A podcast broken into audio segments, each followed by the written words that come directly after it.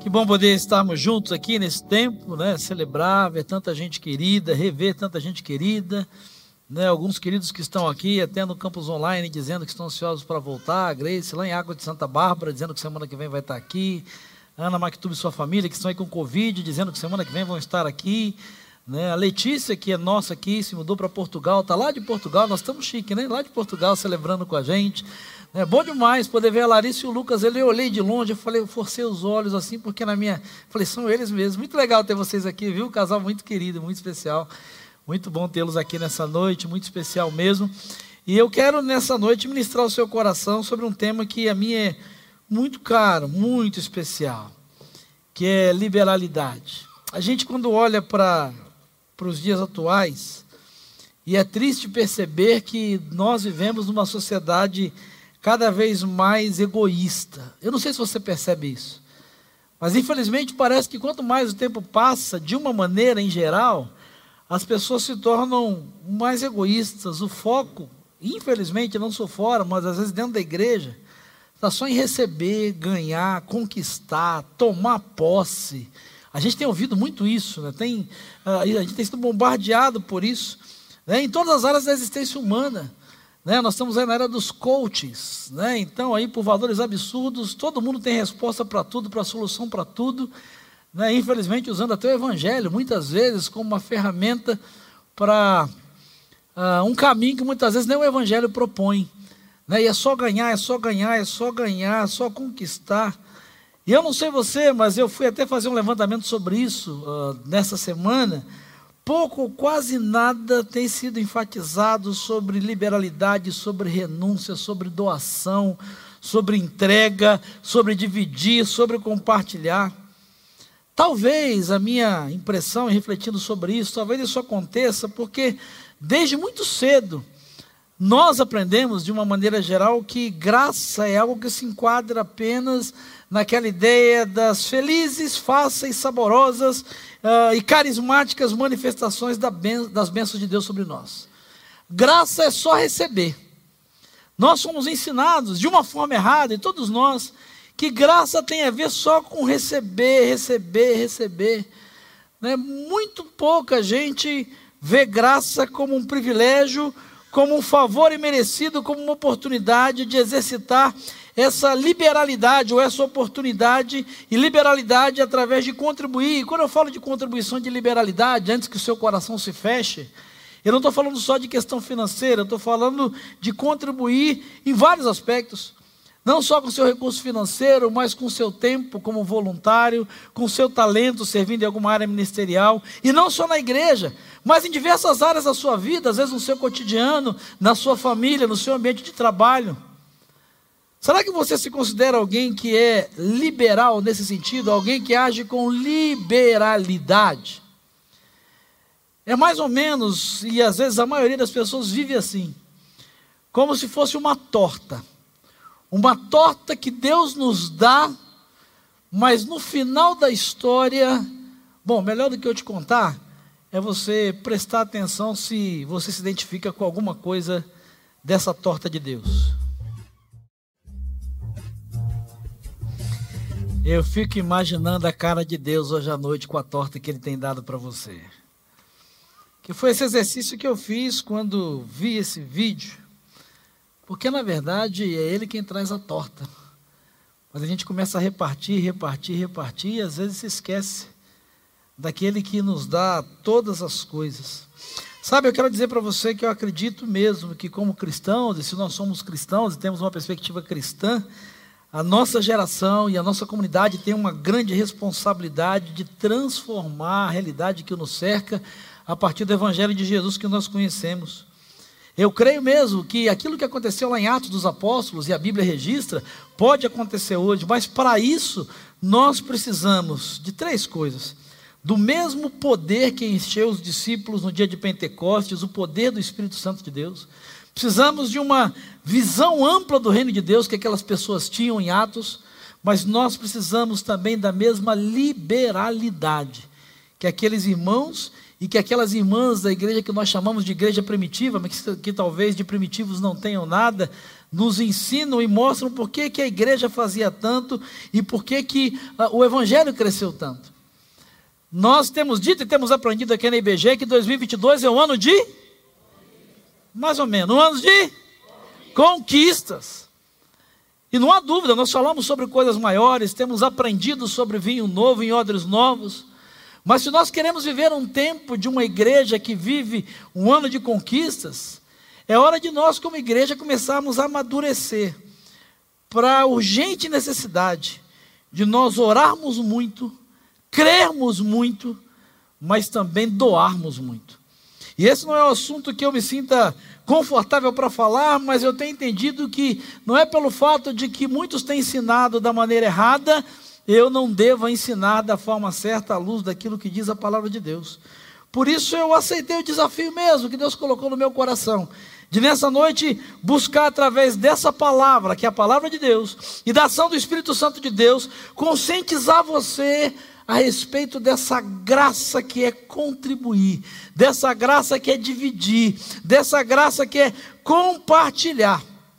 E eu quero dizer para você, do alto dos meus 28 anos de ministério pastoral, que mais do que nunca, nós como igreja assumimos o papel diante dos desafios, e não só nós, como eu digo, não só a IBG, mas a igreja de uma forma geral, ela assume o seu papel diante dos desafios, ou essa igreja, chamada Igreja Evangélica Brasileira, vai morrer afogada em suas próprias lágrimas de fracasso e de choro.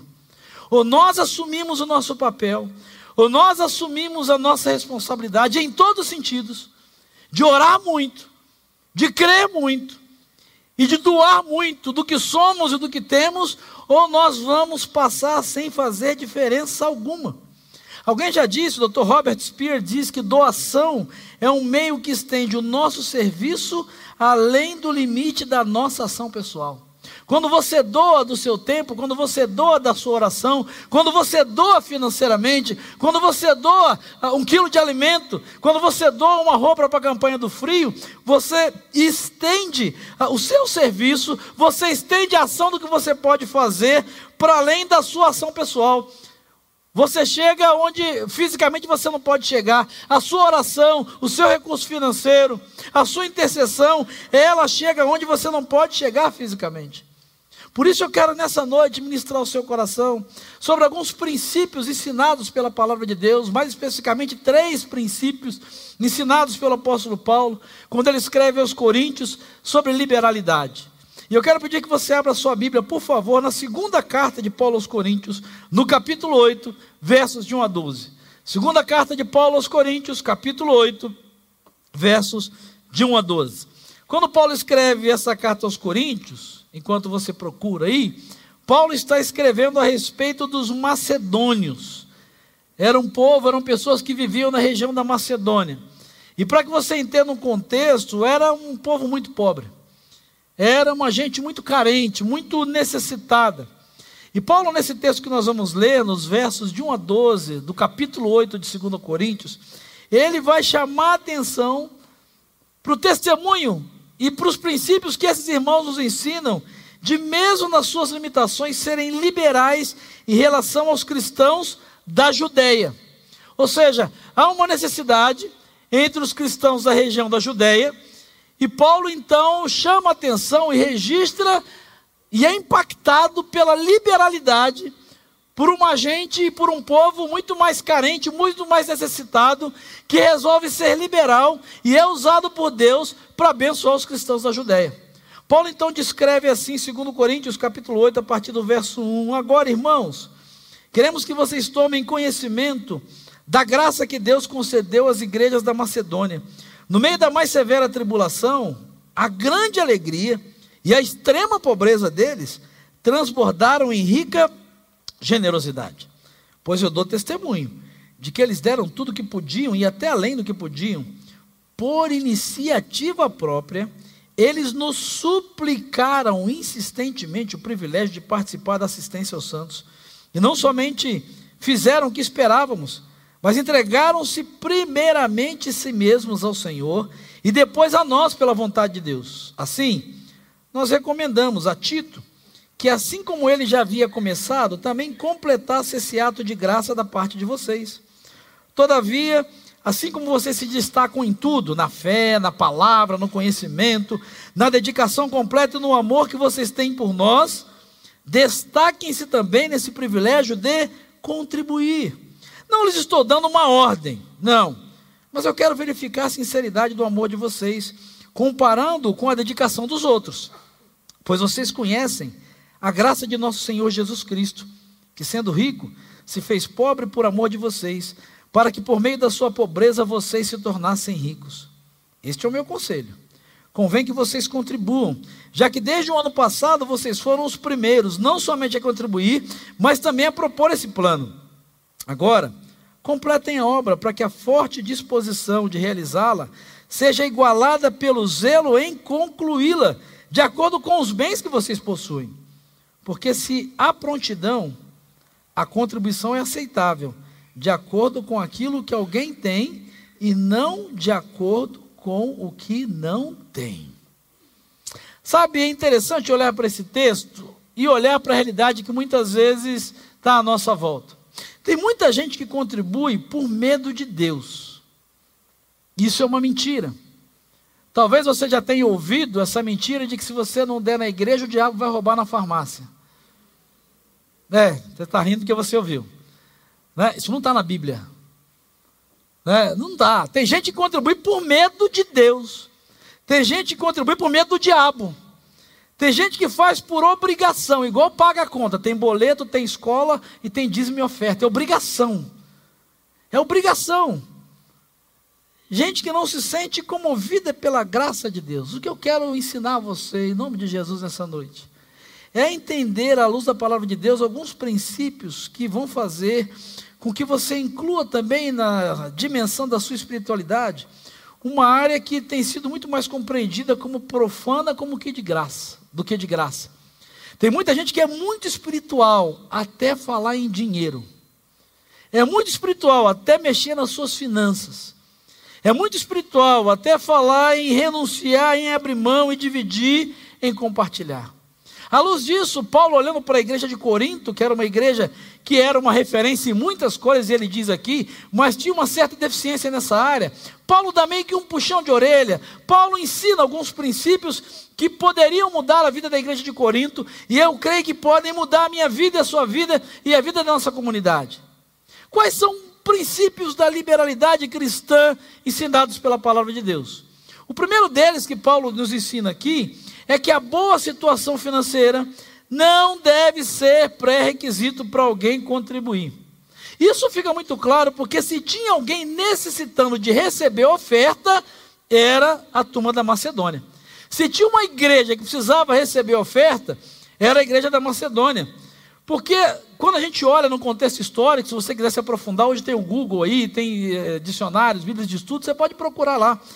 Esses irmãos da Macedônia, eles eram quase tão pobres como aqueles que eles tinham resolvido ajudar, que eram os irmãos da Judéia. Sabe quando eu olho para isso e, entendo o apóstolo Paulo dizendo, e olhando para alguns irmãos de Corinto, e quem sabe muitos de nós, gente que está esperando ficar rica e uh, usa a, a, a, a, desculpa de, da situação financeira do país, da crise econômica, para não contribuir com nada com nada. Gente, não, mas eu não tenho, eu não tenho nada, eu não posso nada. Sabe, tem outras pessoas que, para contribuir, ficam esperando histórias espetaculares, de milagres. Você percebe que a gente não tem muito testemunho, praticamente nenhum de finanças. Eu fiz, eu era pobre, vim para Jesus, fiquei rico. Né? Ah, eu era assim, assim, eu entreguei a minha vida a Jesus, duplicou. Eu, não, aqui nós não nós somos a IBG, pega a visão. Nós somos a IBG.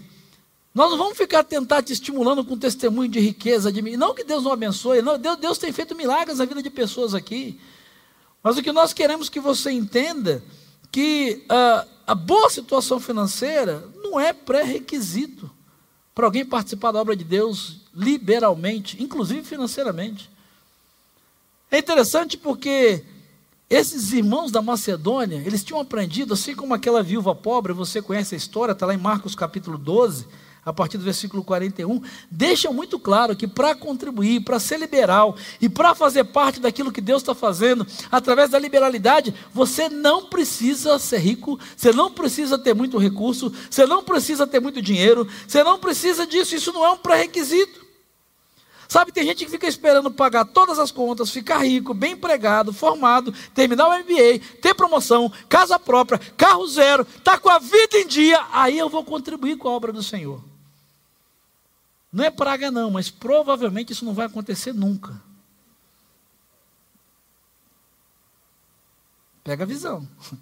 Se você está esperando, vou usar uma expressão que não é muito comum, mas se você está esperando, né, Osmar? Está esperando enricar para poder contribuir financeiramente na obra de Deus, não é praga, é princípio bíblico. Isso não vai acontecer nunca. Porque a gente precisa entender o princípio que o próprio apóstolo Paulo coloca nessa carta aos Coríntios. Quando alguém contribuir, cada um contribua segundo propôs no seu coração, não por constrangimento, não porque tem, porque não tem, não porque tem muito, não, porque Deus ama quem faz com alegria. Sabe, é muito interessante. E quando eu olho para uma campanha como essa que nós estamos fazendo, de 400 cotas de 150 reais, eu imagino pessoas que diziam: Eu não posso dar uma cota de 150, eu só posso dar 10, então não vou dar nada.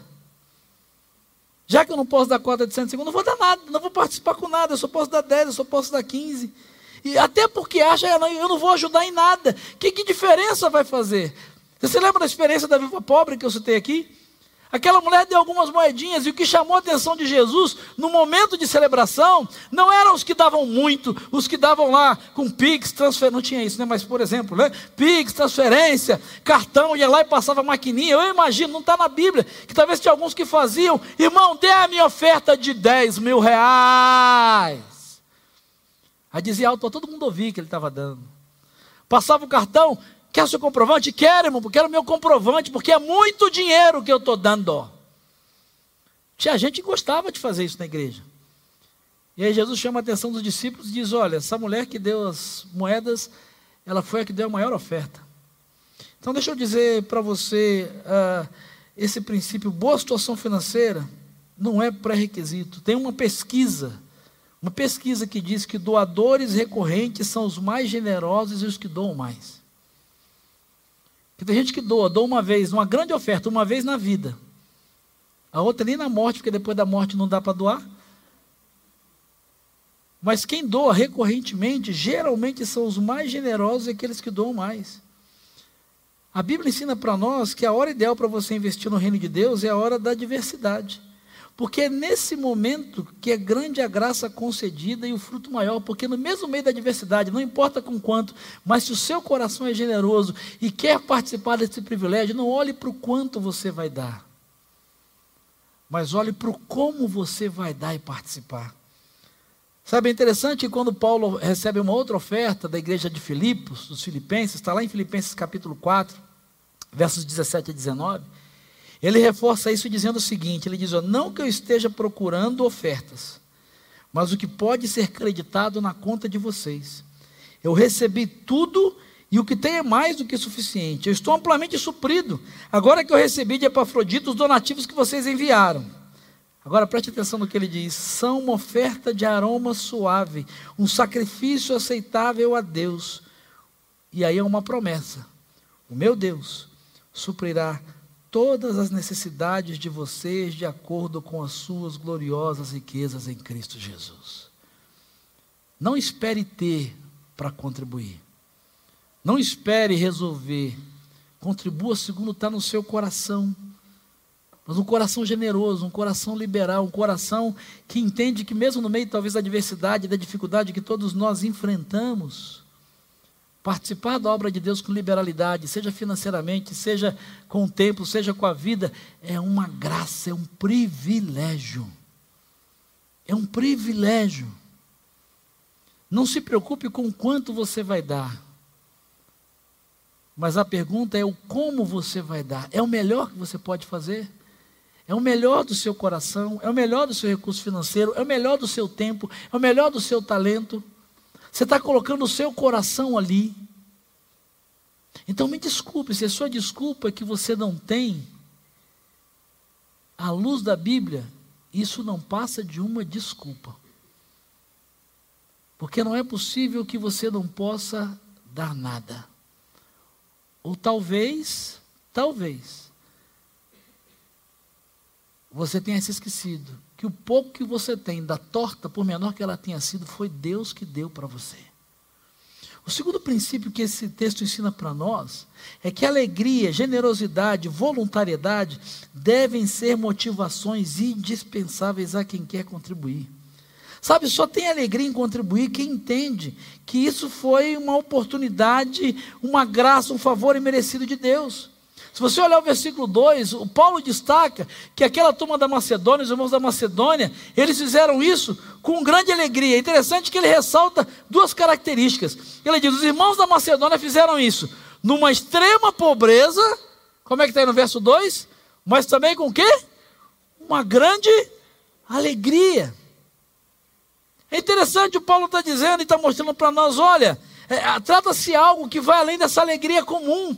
Não era a gente estava dando, eu vou dar, né? É difícil, não, eu vou dar, porque tem que dar, ô oh, Senhor, ai Senhor, vou, não vou, vou, não vou. Eu dei, ai, mas está doendo, acho que vai fazer falta. Paulo diz: não, não. A alegria de poder dar, de contribuir, é o que nos faz genuinamente humanos. Isso vale para tudo para a vida. Guarde isso no seu coração. O que nos humaniza é quando nós temos a alegria de poder dar, de compartilhar. E o contrário é verdadeiro. O nosso exacerbado desejo de ter, de conquistar e só ter, é isso que tem nos desumanizado. Sabe por que a sociedade está do jeito que está?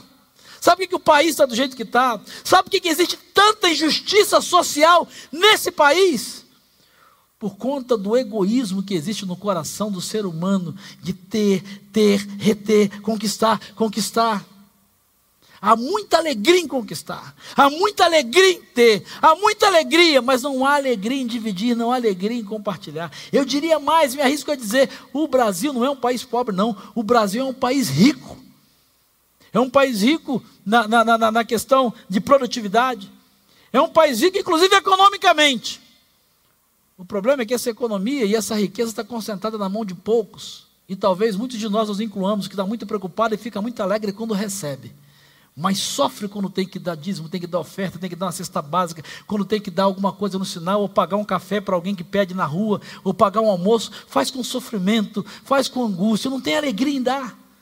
Não tem alegria em contribuir. O Paulo vai dizer no versículo 2, ele diz: Olha, essa turma na sua pobreza, eles fizeram, mas eles, o texto diz, verso 2, eles transbordaram em rica generosidade.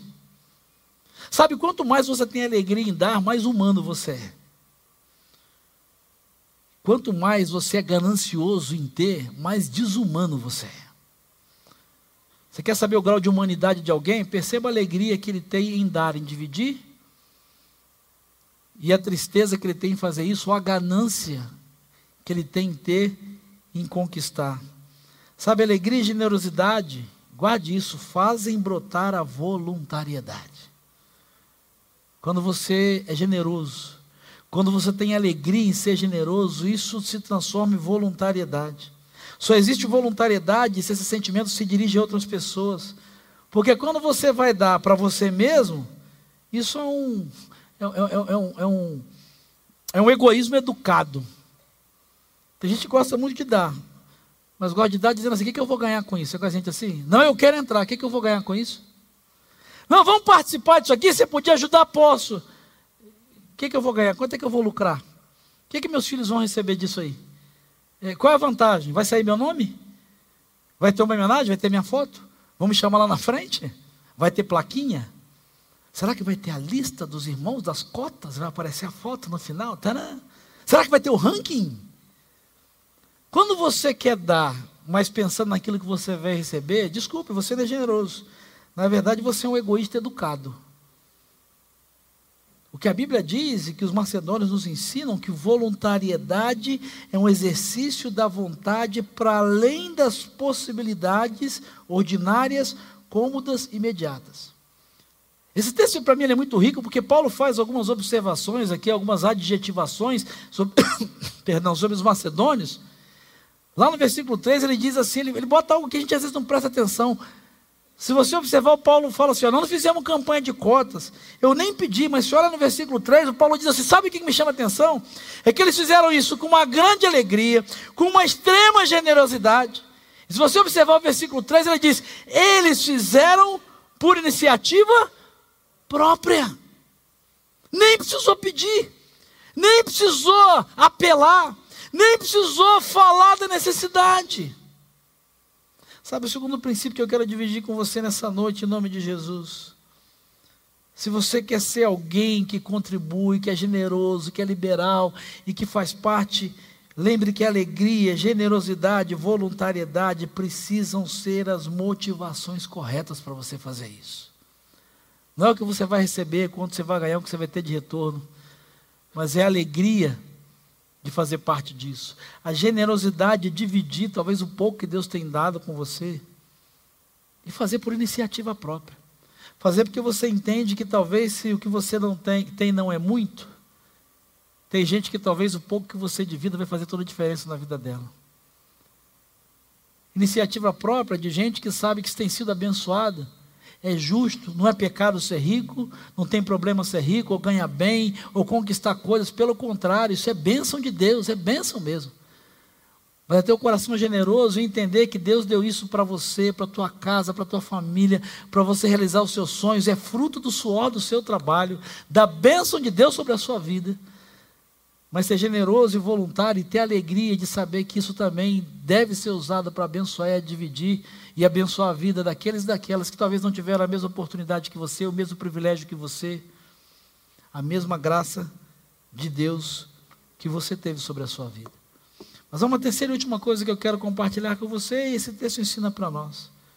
O texto ensina para nós, então, em primeiro lugar, que a boa situação financeira não deve ser um pré-requisito para alguém contribuir. O segundo princípio é que alegria, generosidade voluntariedade têm que ser as motivações corretas e indispensáveis, porque Deus ama quem faz isso com alegria. A Bíblia não diz que Deus ama quem faz isso dando tudo, geladeira, na fogueira, no não. Deus ama quem faz com alegria.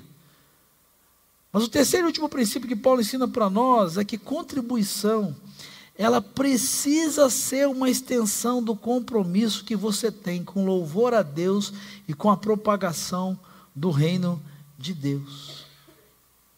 O mesmo apóstolo Paulo, quando escreve aos Romanos, no capítulo 12, ele tem um texto que é muito conhecido que ele diz assim: Eu rogo a vocês, irmãos, eu faço um pedido a vocês, pelas misericórdias de Deus, Romanos 1, que vocês apresentem que vocês apresentem, que vocês se ofereçam como um sacrifício vivo, santo e agradável a Deus, que é o vosso culto racional.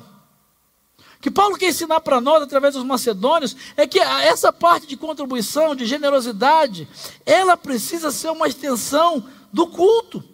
A entrega das diversas áreas da vida no altar de Deus precisa ser uma resposta humana às muitas misericórdias de Deus que tem me alcançado e que tem te alcançado. Sabe, a gente precisa parar dessa essa coisa de segmentar a nossa vida. Todas as áreas da sua vida devem se subordinar a Deus num ato racional de reconhecimento. E a sua adoração, o seu louvor, precisam ser acompanhados também de entrega total, não só do que você é, mas também do que você tem. No verso 5 do texto que nós lemos de Coríntios, Paulo diz assim: Eles não somente fizeram o que esperávamos mas eu gosto demais dessa parte. Verso 5 de Coríntios. Ele diz: Não fizeram o que, nós, que esperávamos, mas eles entregaram-se primeiramente a si mesmos ao Senhor e depois a nós, pela vontade de Deus. Sabe, quando você não entrega o seu coração ao Senhor, você não vai entregar seu bolso ao Senhor. É o que a Bíblia está dizendo. Enquanto você não fizer isso, a sua vida vai estar dividida entre sacro e profano, religioso e secular, espiritual e material, litúrgico e mundano. Tem gente que diz assim, na minha vida espiritual, minha vida profissional, é um negócio meio de uma outra religião, que tem um monte de vidas. Sabe? Tem gente que vive assim, diz que é cristão, mas vive igual uma outra religião, que tem um monte de vidas. Não, a minha vida espiritual, a minha vida financeira, a minha vida, como se tivesse um monte de, fosse compartimento. A minha vida espiritual, oh Deus, aqui é sua. A minha vida familiar, oh Senhor, aqui é sua. Minha vida emocional, aqui é sua. Minha vida financeira, deixa que eu dou conta. Se sobrar. Tem gente que vive assim. Quando é para receber, ah, a vida financeira do Senhor. Quando é para dar, não. Sabe, tem muita gente que entrega tudo no altar. Tem gente que de verdade entrega tudo no altar, desde que esse tudo não signifique o seu bolso. Gente que consagra tudo a Deus, desde que isso não mexa nas suas finanças. E eu não tenho dificuldade nenhuma de dizer, tem gente que converteu a vida toda, só falta o bolso. É verdade. A Bíblia diz isso. Onde está o seu tesouro? Palavra de Jesus. Aí vai estar o seu? Não adianta você dizer, você cantar, você levantar a mão. Né, os mais antigos, tudo entregarei, tudo entregarei. Aí acabou de cantar, vamos dar as ofertas. Aí pega as nicas que está no fundo do bolso quando tem. Sobra entregarei. O que você está cantando é isso. As nica, né? Não se fala nisso, né? Moeda, nica. Nica é lá no Rio de Janeiro. As nicas, moedas. Tem gente que canta tudo entregarei, mas que quando entrega, está dizendo para Deus: a sobra entregarei, o resto entregarei. Sim, por ti, Jesus bendito, tudo, menos o bolso, deixarei. Não é o que você fala, é o que você vive. Quando você consegue olhar para o dinheiro e tudo mais que você tem, consagrar a Deus com gratidão, então sua vida vai passar a ser uma coisa só. É isso que a Bíblia diz. É por isso que Paulo desafia a igreja de Corinto, desafia a mim e você nessa noite, a cada um de nós. Olha o que ele diz no verso 7. Ele diz para a igreja de Corinto: Todavia, assim como vocês se destacam em tudo, na fé, na palavra, no conhecimento, na dedicação completa e no amor que vocês têm por nós, destaquem-se também nesse privilégio de contribuir. Ah, deixa eu dizer uma coisa para você, meu irmão e minha irmã, que está aqui na IBG há muito tempo, que é novo. Você quer saber uma coisa que entristece o meu coração como pastor dessa igreja? Talvez seja essa palavra de Paulo, meu coração esteja igual dele. Essa igreja é uma igreja maravilhosa. Eu amo essa igreja de paixão, de verdade. Sou suspeito que eu sou pastor dela. Tirando o pastor, o resto dela é uma bênção. Eu, de verdade, é uma igreja. Eu vou, falo, gosto dessa igreja. Sinto falta quando não estou aqui. É a minha família. Gosto desse lugar. Eu digo isso, pastor Flávio tem vivido isso, pastora. Quando a gente vai para outros lugares, a gente valoriza né, o que a gente tem em casa, que a gente acostuma. Não vou entrar em detalhes. Mas é duro às vezes. A gente às vezes está no olho do furacão, a gente conversa muito sobre isso, a gente só vê os problemas. Quando a gente sai, vai para um outro lugar, é meio sofrido às vezes. Estou falando mal de ninguém, estou falando bem de nós.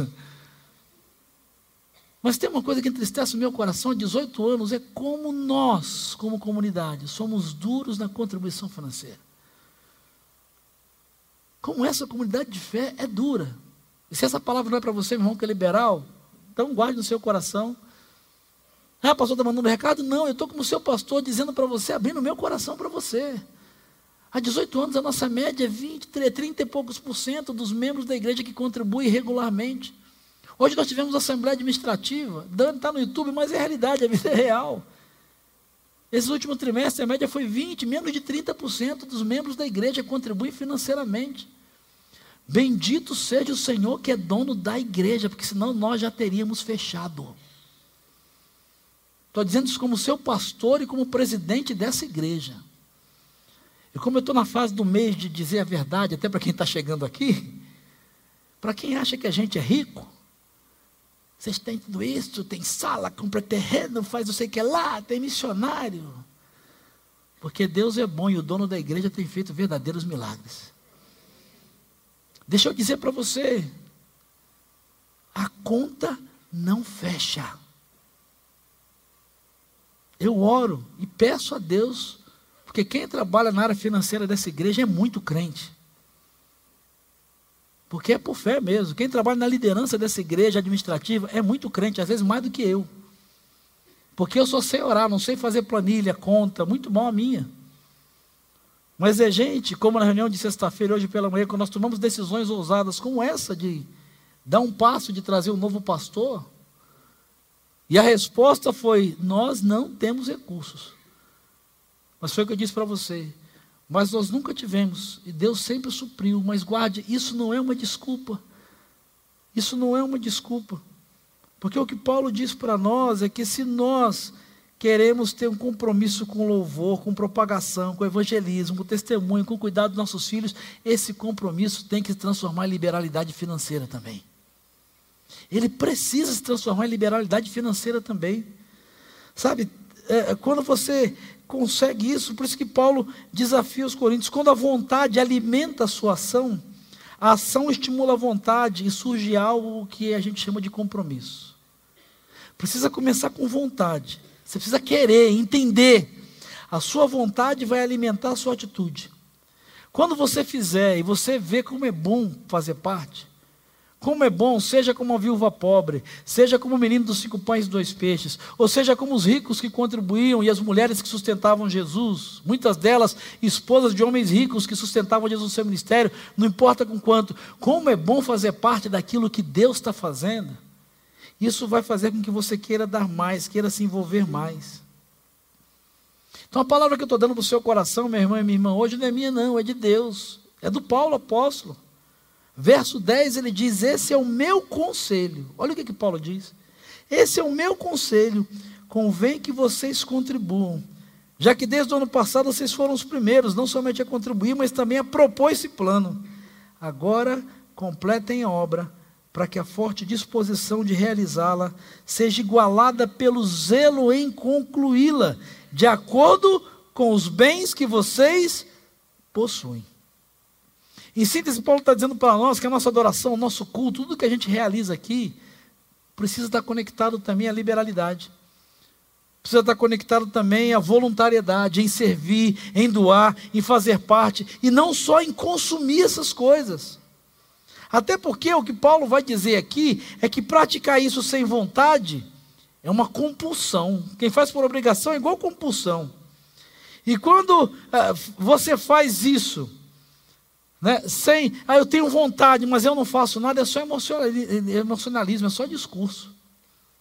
Quando você faz sem vontade, é por compulsão. Quando você tem vontade, mas não faz, é só emocional. Sabe, o ciclo na vida cristã é um ciclo contínuo. Quanto mais eu quero dar, mais eu posso e devo dar. Sabe por quê? Quanto mais eu dou, mais eu desejo dar e, sobretudo, mais eu me mantenho comprometido e motivado a dar. Porque eu percebo, perdão, eu percebo que cada oferta que eu dou, cada oração que eu faço, cada serviço que eu presto, cada dízimo que eu entrego, não é dinheiro que eu estou dando no lugar, mas é a história de pessoas que estão sendo mudadas. Eu me uno a Deus naquilo que Ele está fazendo em salvar, libertar, transformar, ensinar, alcançar as novas gerações. Eu me lembro que um pastor, alguns anos atrás, me contou a história de quando sentou com a filha dele. E a filha dele, ele deu 10 reais para ela. E ela perguntou, papai, eu tenho que dar o dízimo? Aí ele se virou para ela e disse, sim, minha filha, você precisa dar o dízimo. Ela, papai, mas eu só tenho 10 reais, eu vou ter que dar um real? É um real. E ela se disse, papai, mas não é muito um real dos meus 10 reais? Por que, que eu tenho que dar? Aí ele disse para ela: Minha filha, deixa eu dizer para você, você não vai para escolinha todo domingo na igreja, não tem papel lá, não tem os professores, não tem material, não tem a luz, não tem as atividades, não tem tudo. Ela tem, pai. Sabe quanto custa isso, minha filha? Um real. Quando a gente vai na igreja, não tem o um bebedouro, não tem o um banheiro, não tem tudo. É, tem, pai. Então sabe quanto custa isso, filha? Um real. Filha, você não gosta lá da igreja, da, das músicas, do louvor, dos acampamentos, das coisas que acontecem? Não, pai, a nossa igreja é muito legal. Sabe quanto custa isso, minha filha? Um real. Ela disse assim: minha filha, você vai crescer. Você vai estar nos adolescentes, nos jovens. Você não vê que tem os cultos lá da Rede Volts, os adolescentes, tem a luz, tem a estrutura, tem a mídia, tem as redes sociais. É, pai, lá é muito legal. Então, filha, sabe quanto custa isso? Ela, quanto, pai? Um real, filha. Ele disse, filha, você vai crescer. E aí você vai conhecer alguém, talvez você vai se casar. Quando você se casar, você quer se casar onde? Ah, na nossa igreja, papai. Então, minha filha, Você vai casar, vai ter decoração, vai ter os músicos. Não, eu quero o pessoal do louvor da nossa igreja. Ah, eu quero o pastor pregando. Ah, eu quero a igreja decorada. Então, minha filha, sabe quanto vai custar tudo isso, minha filha, do seu casamento? Ela, quanto vai? Um real. Aí ela pensou e disse: É, pai, na verdade, tudo isso por um real? Ela, é. Ele falou: É, filha.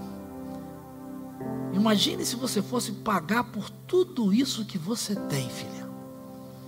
Você acha que um real por mês daria para pagar tudo isso que você usufrui?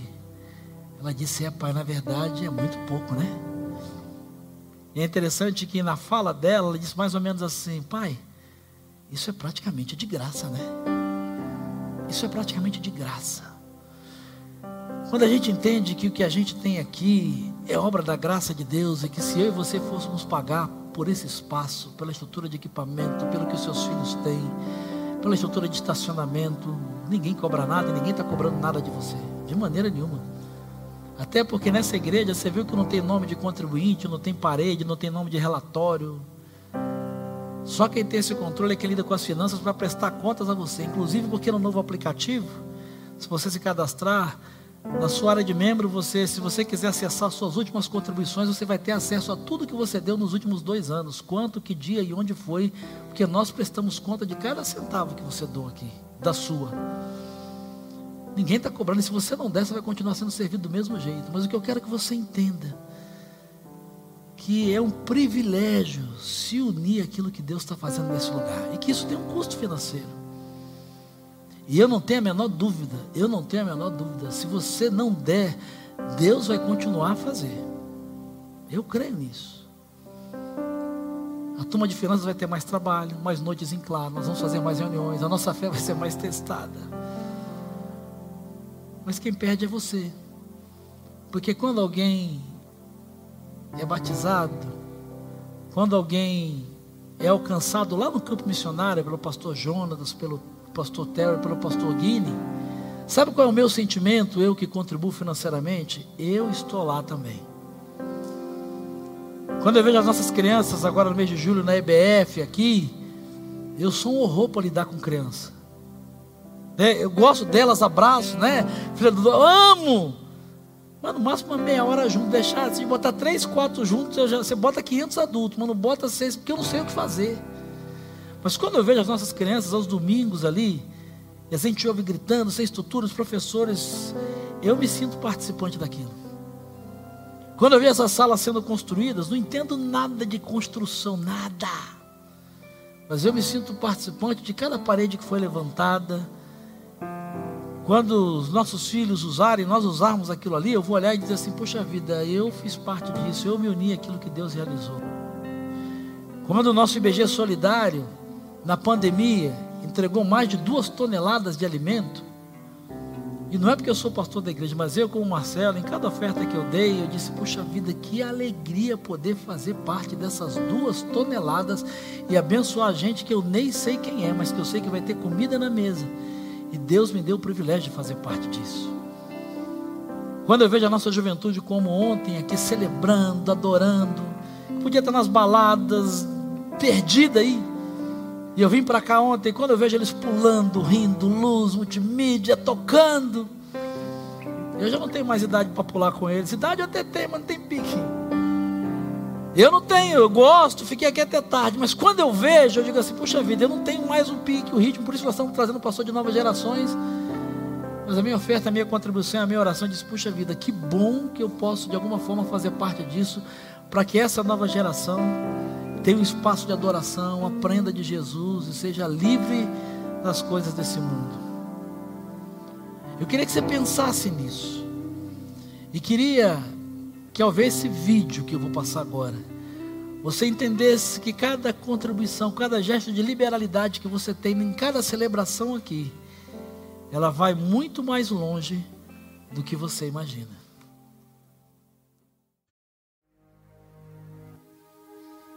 A minha oração é que você entenda que há mais graça em dar do que receber.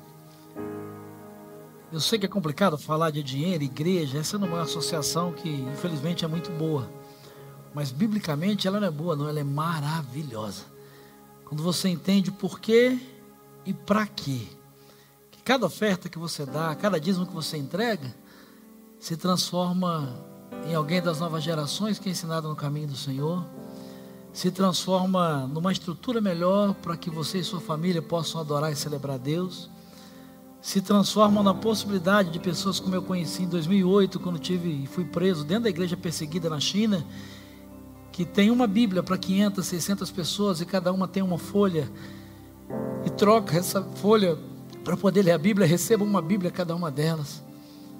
Se transforma na possibilidade de três vezes por ano pessoas virem a esse lugar e publicamente testemunharem Jesus como Senhor e Salvador da sua vida. É muito mais do que dinheiro, é liberalidade, é generosidade. Nós não estamos aqui atrás de bênçãos, entenda isso. A gente precisa do Senhor, tudo que Ele é, tudo que Ele tem.